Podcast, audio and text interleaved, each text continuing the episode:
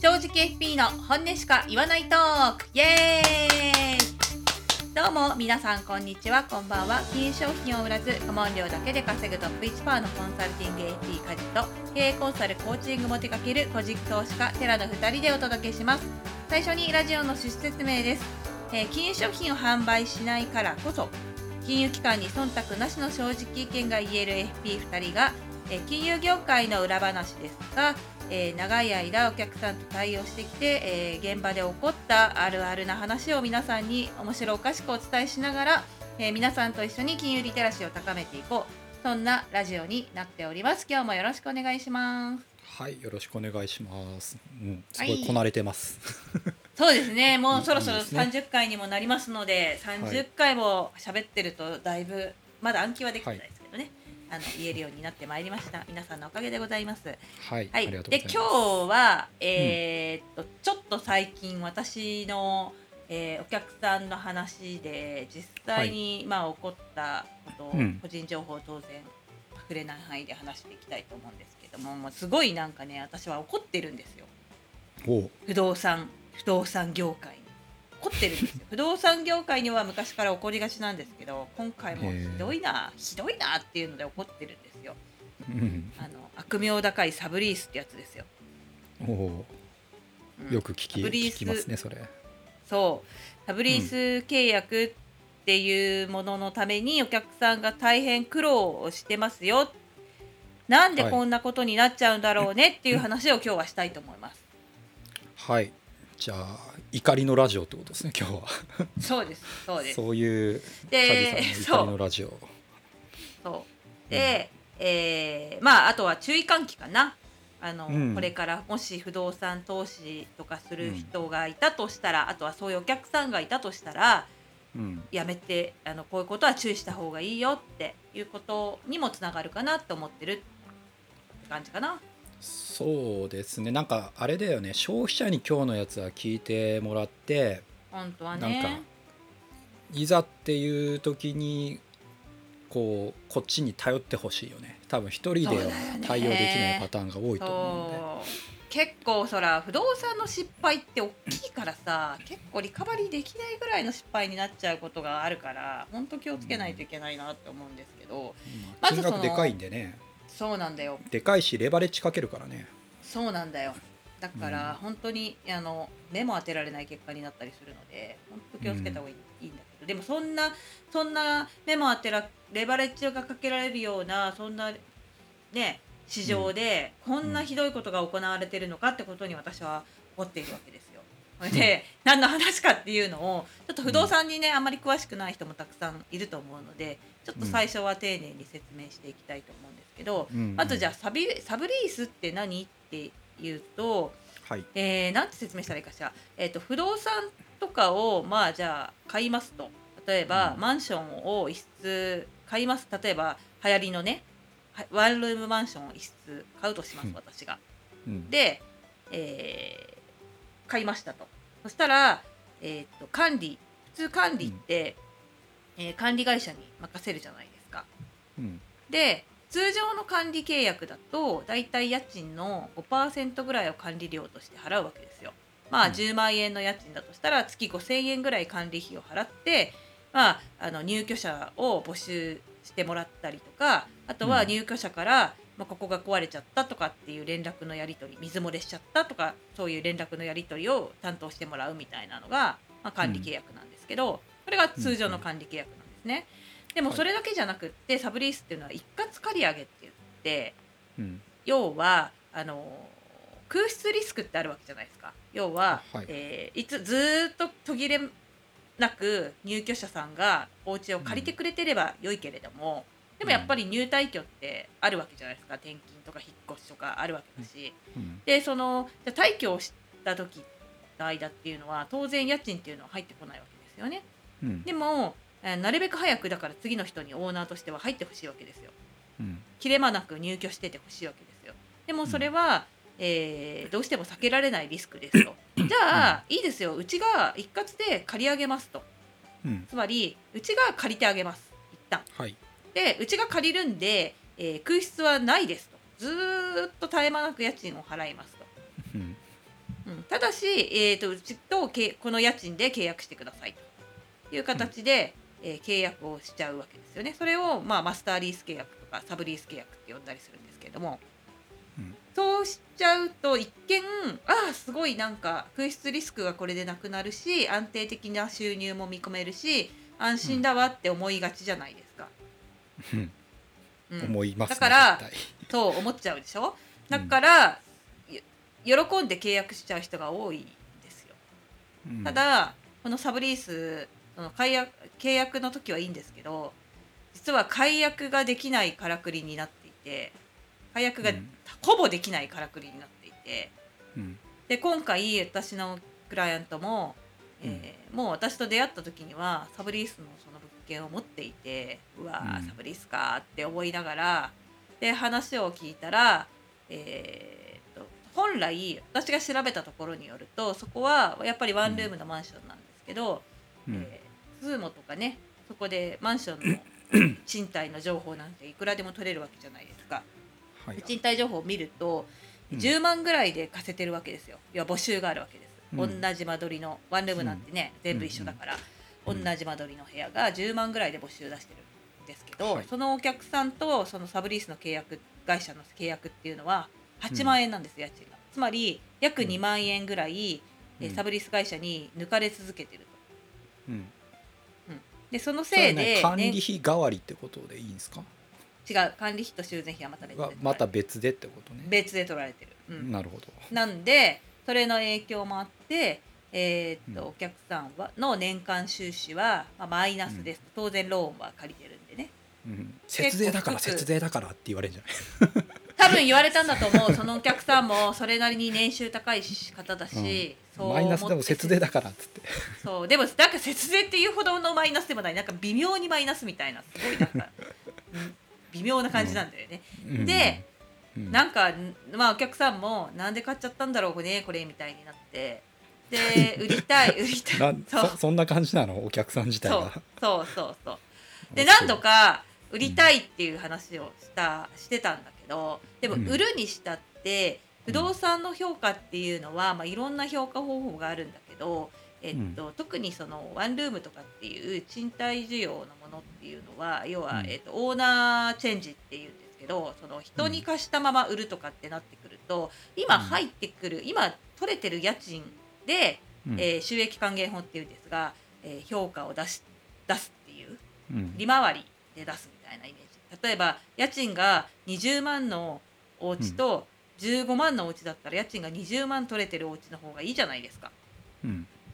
ね買うんだったらね、こっちが買う側だったらっていう感じで今うん。高い家賃の方が評価が高く出るわけですよ。そうすると、今サブリースで8万しか取れてない、えー私のクライアントの物件っていうのはどうしても評価が安くなっちゃう。だからイメさ、うん。実際払われてるの10万円でしょ？10万円での評価にしないの？ならないよ。だって次にオーナーチェンジしても新しいオーナーはサブリース付きのままあサブラサブリス付きのままか売るのはそうだよ。だっては外せないんだもんサブリースは。そう。あ契約で縛られてんのね。そうだからどれぐらい評価が下がるかっていうのも私調べて、えー、大体ね、えー、とその物件の評価がそのサブリースなしで家賃10万円のところが2700万ぐらいで売れてたのよ。制約してたのよ。うそれん呪いのアイテム付きで売られるものみたいな感じ。いらないいらないんだドラけドラクエで。ドラクエでやってるね。デリリリリリリリリ外せませんこれはって言われたらちょっと困るんですけどあったあったあったあったでそう、うんまさにそれで、うんで2700万ぐらいで売買制約してる事例があって直近でね、うんでそのお客さんが、えー、と売りたいと思って査定してもらった金額がいくらだったと思う2300万弱、うん。えいくらで買ったの？それは。あ買った値段はね全然もっと安い、2300とか400だったかな。でほらあじゃあ上がっ売たから却益が出るぐらいっていう。本来だったら2700万で売れ売れる売れそうだったものがサブリースがついてるがためにここで言いたいのはねうん。2300まあそうね。万ぐらいでしか売れないっていう話ね。うん。そうだいやからそれはそうでしょ。サブリースのせいで300万ぐらい評価が下がっちゃってるっていうことがすごい重要で。はいはいだから外したいじゃんこんなの。外して売りたいじゃ あんの呪いを外したいですよね。そこ。でなんで外せないのっていうのをやっぱうん。調べたわけですよ、私なりに。でうん。それこそ不動産のプロの人にも聞いたりしたんだけどうん。その不動産の方もうん。契約書を見ようって言って一緒に契約書を見たんですけど契約書にはうん。外せるって書いてあるの。でいつでもこのサブリース契約は、うん。えー、コーツの意向によって解約ができると、ただし更新時以外の解約の場合ペナルティとして家賃の1ヶ月分を払いましょうと、でも、それでいいですよと。書いてあるわけよ。あうん。外せんじゃんだってと思うじゃん、ね毎月毎月20%抜かれてんだったらね1ヶ月分ぐらいだったらね 10%以下だからね手数料ね。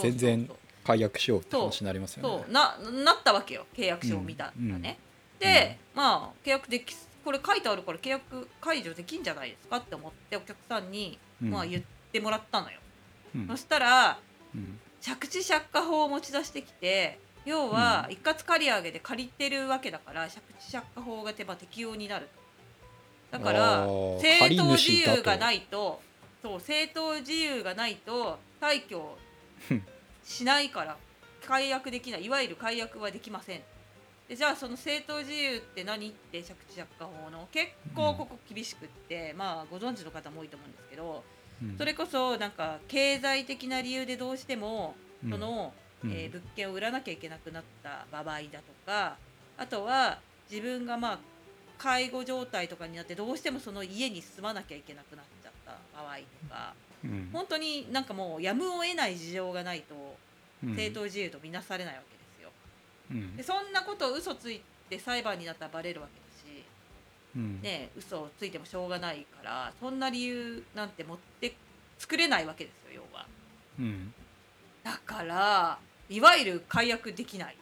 だったら何？その契約書の意味って何？何なのっていう話だし詐欺詐欺にかなり近いよね。だったら契約書にそんなこと書くんじゃないよっていう、うん。契約書は何のためにあるんじゃいって話だし本当にふざけてふざけてんなと思って。はいはいはい。はいはい。いやあのね僕の方昔あの来たお客さんもうん。似たようなっていうか多分もっとひどいパターンを何件か見ていてそれはね僕の中では本当ねあの話を聞いていろいろ見たところうん。そのお客さん自体は気づいてないけどうんもう圧倒的債務超過で金銭的には本当ね厳しいなっていう状況だったんですよ。うんうんうん。これ放置したらやばいなっていう状況で。うん。でその人自体はなんていうんですかねある種ちょっとドヤ感があったんですよ。不動産投資僕してますみたいな、ああなるほどね。年収もありがち。1000万弱ありますみたいな、うん。ありがち。金融資産は1000万ちょっとしかなかったんだけどうんうんまあそれとのその代わりにね僕はもう不動産投資でそれこそワンルームの3棟ぐらい買ってるオーナーですみたいな。うんうんうんうんどうですかみたいな感じだったんですようん。最初。なんでさ不動産いっぱい持ってる人ってあんなにどやるんだろうね。もう謎なんいやだけど。いやいやあのねそこはちょっとねあんま突っ込まないけど。はい。でその感じで来て僕が見てそのまあ今梶さんがおっしゃったような内容にすごい近いんですよ。うんサブリースもかかってるし、まあ、その本人自体はだからそのワンルーム投資の中身はほぼ把握してない感じで。うん。だから僕がいろいろ質問投げたんだけど一つも明確な答えられない状態だったんで。うん。うんまずいねみたいな感じで。で、うん。全部話聞いてるとうん。まあ梶さんの場合はねキャピタル出そうだって話だったんですけど、まあね幸いね。ううん。ん僕の方はねいろんな理由でキャピタルも厳しい感じでうん。金融資産1,000万ぐらいはすぐ飛んじゃいそうだったんですね。うん。だからその人自身は余裕だと思ってきてどうですかね、今後大丈夫ですかねみたいな感じで来たんだけどいや君もう死んでますねみたいな。お前はもう死んおでいる状態死んでいる。うん。いつ安倍氏になってもしょうがないぐらいのうん状況だったんですね。で、うん。まあ、それの理由というかそういう状況ですよっていうことをまあ伝えてうん。悲しい顔してたんですけどその人は。でまあそのどういう状況かだだったかっていうと、まあ、梶さんがおの事例に、まあ、近くてワンルーム屋さんにうん。営業食らってて、ででたまたま1軒目があの都心近郊だったんでまあまあなんていうんですかね需要もあるし。うん。とりあえずなんつうのかな僕に相談来た時点で56年もう保有してるやつだったんで。うん。でその時には一応キャピタルも出たらしいんですよ。一回売却してて。うんだからこれはいいなと思ったらしくてうん。うん物件を3件まで増やしちゃったみたいなうんうん。パターンだったんですね。でしかも同じ業者からね。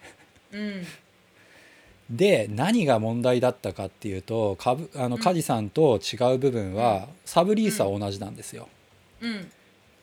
であの建てるのも割高になってて、それも関連会社で建ててるみたいな感じだったんですね、ああ全部囲い込まれてる感じね。そうなるほど。1から10まで食い物にされてる感じだったんですよ。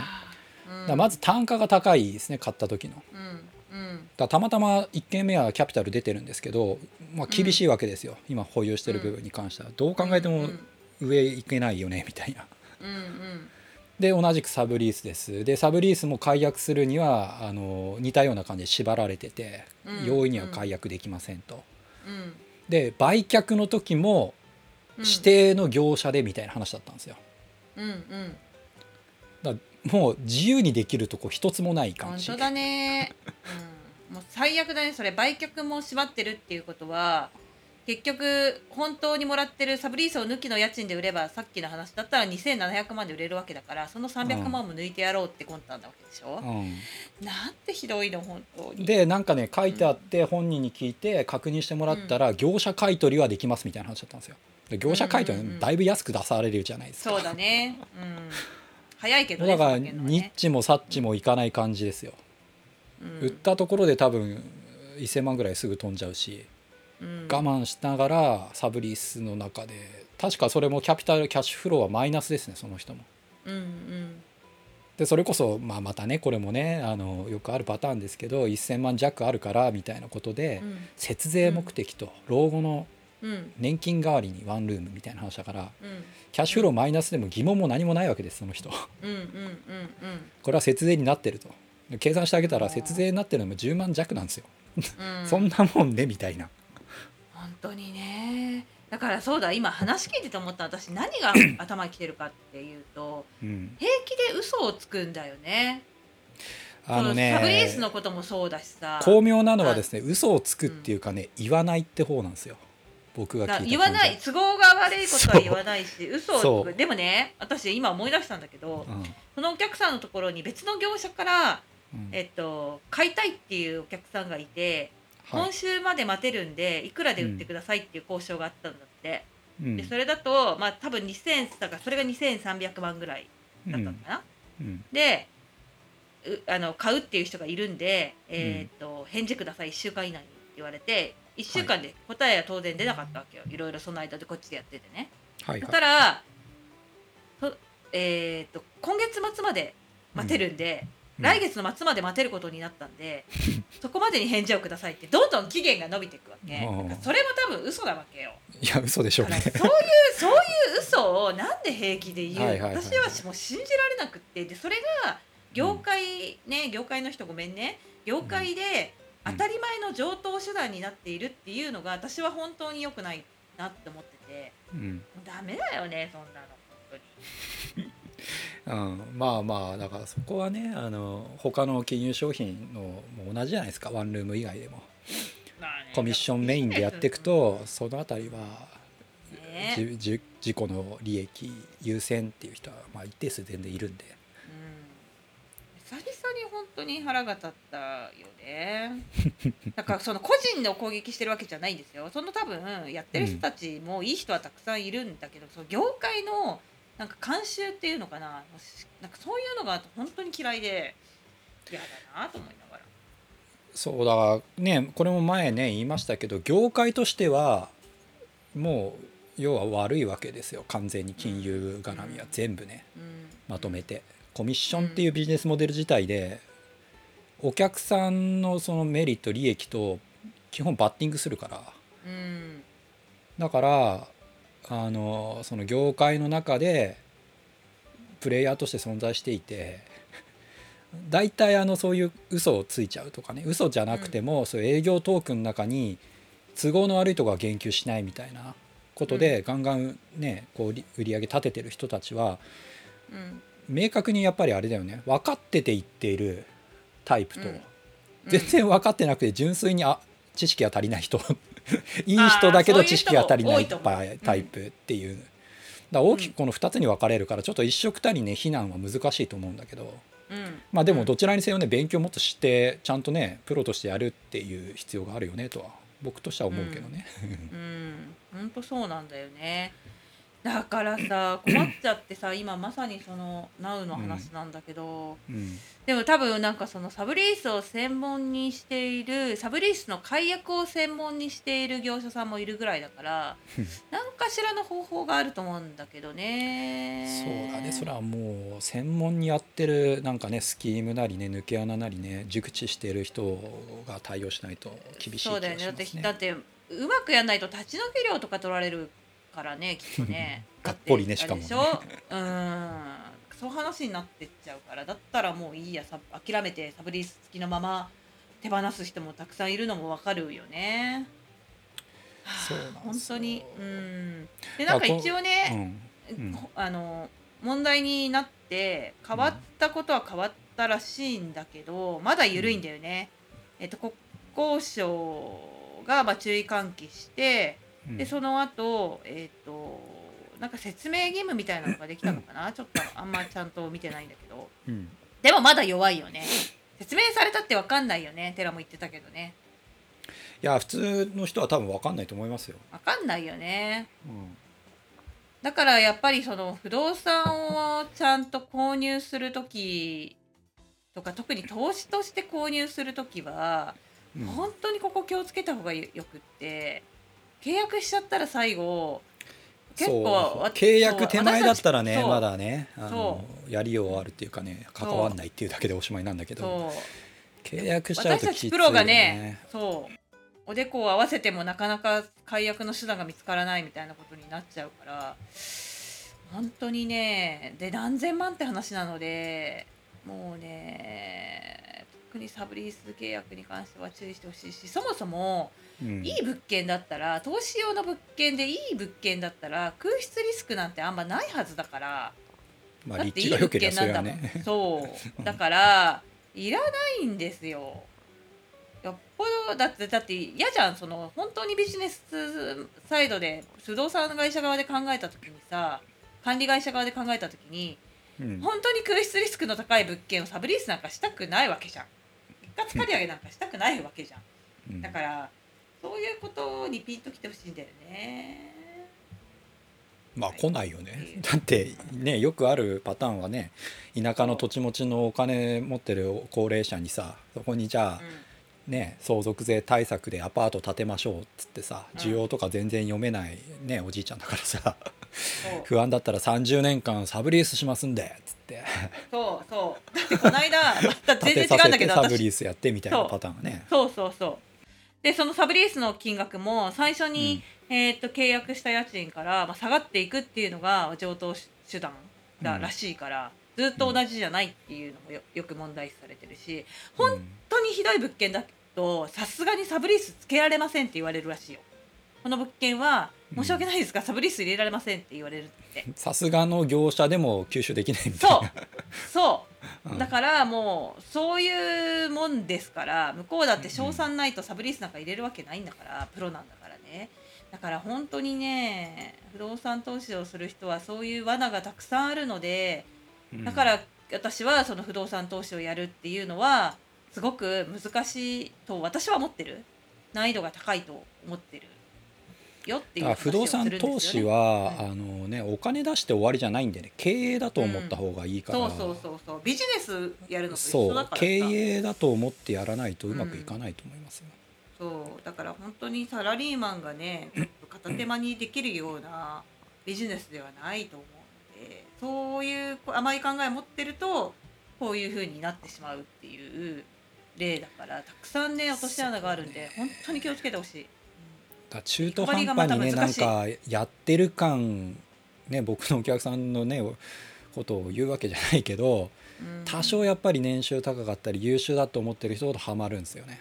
ちょっとでも節税賢く節税しなきゃとかオーナーとかね。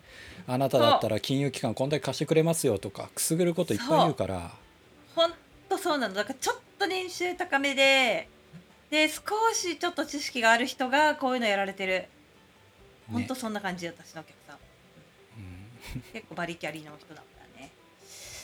はあということでもうなんかどうしようって感じ。まだ NOW でため息が出てしまうんですけど皆さんはこんな目に遭わないようにまたお客さんがそういうのに手を出そうとしたらよくよくアドバイザーはしっかり一緒に見てあげてください。とそうですね。でもねそんなのねもう契約してきた時点でちょっとお前はもう死んでるパターン多いからね。でもだからといって見放すわけにもいかないからさなんとかなんないかなって今一生懸命いろんなところを頼ってるんだけどさ、うん。またね進捗があったら報告したいと思いますけど。まあ一番はねやっぱ事前にそういうことがねこういうもんだって分かってて対応できる消費者になることとうん。まあなんかねそういうものあった時にちゃんとね顧客視点でねまともに相談先になる人を知ってるかってとこだよね。あれこれ大丈夫ですかね？みたいに聞かれたらもううん。秒でやめとけって言えるじゃないですか僕とかうん。価値観だ本ったら当そうだよね、うん、そういう聞く相手がいない。あとはだ自分のことはなんていうのかな、うん、一人で判断しない？っていう。うんなんだろうな、うん、難しいなねいや難しいですよね。さっきのね僕のお客さんの例だと正直あれですよ。解決というか打つ手はやっぱう薄くて。うん。解約もなのねる法的に厳しいし実際ね売却したらマイナスで手元のお金全然なくなっちゃうし。そうだよね。ってなった時に打つ手というか考えられることとしたら幸いやっぱりちょっと都心近郊だったんですよ。ワンルーム建ててるぐらいだから。うんでまあ需要もそこまでね、あのー枯渇はしないかなみたいな場所だったんでうん。そうなると一応不動産の下値が限定されるじゃないですかある程度。1,000万ちょっとぐらいまでだったらそれこそ築30年40年のワンルームで1,000万ぐらいで売れてる地域だったりするんでうんうん。1,000でもマーケット方もうちょっと高かったの1,500600だったと思うんだけどうんうん。だから残債がそこぐらいになるまで粘るみたいな。ねえ。そういうなんかもう逃げ切り逃げの体制になって毎年損出るけどね残債がそのマーケットのね加減に近づくまで粘る。配線配線処理みたいになね。そう配線処理に粘る。あ本当だよね。っていうことがあるんで本当に不動産はね罠が多いのでまあね金融業界全体に言えるんですけどやっぱ不動産もなかなかなのでで不動産はやっぱ単価も大きいので特にダメージがでかいので判断は慎重にしてくださいっていうね注意喚起の怒りのラジオでした。もう怒りすぎて 元気がなくなってきたので、はい、このでも辺で終わりたいねいっぱいあると思います。もんねあのねうん。かぼちゃの馬車とかもねそうだしさ。あれもね。でもあれもさ正直さ自分たちを被害者だと思ってる人たちはどうなんて思うけどね 金貸した駿河が悪いってなんだよって思うけどね。まあでも駿河までやっちゃってるよね。だからさ金融機関の信用を傘にしてやりたい放題やっちゃったっていう本当にいやでもさでもさその欲をただ刺激されて乗っかったわけじゃない。さっき言ったみたいにさ、まあもちろんそうあなた年収高いから貸して、ね、投資したらって言ってその目の前の欲望に目がくらんだ自分に責任はないんですかって思うけどね。もちろんあるよあるよ。全員登場人物全員悪いよ。そう全部悪いよそうだよ全員悪いけどさ。うん。だけどねもう目も当てられないよね、っていう感じで。でねひとねし軽い失敗だったらさちょっと高い授業料だったなってねすぐ起き上がれるけど、本当に不動産の失敗は起き上がれないからそのまま KO されてしまうケースも本当にあるのでまあそうですね何度も言いますが本当に気をつけた方がいいと思います。ということでじゃあ今日のラジオはそろそろ終わりのお時間とさせていただきたいと思います。はいいいでしょうかね。はい、はい今日はここまで聞いてくれてありがとうございました。はいでこのラジオは毎週木曜日に更新をしています。お気に入り登録をしていただけると更新の通知が皆さんに届くと思いますのでぜひお気に入り登録の方をお願いしますね。えーこのエピソードを聞いての感想を Apple Podcast のレビューに書けるので、えー、と何か感想がある方は書いていただけるととても嬉しく思います。えーまた質問の方も、え募集をしております。いい質問に関しては放送内で回答させただきます。あの必ずテキストベースでは、えー回答はするようにしておりますので、えー、と番組の感想とか、ね、質問箱にいただいてもそれは嬉しいと思いますので、えー、と何かアクションしていただけるといいかなというふうに思います。それでは今週も正直に生きていきましょう。バイバイ。ありがとうございました。はい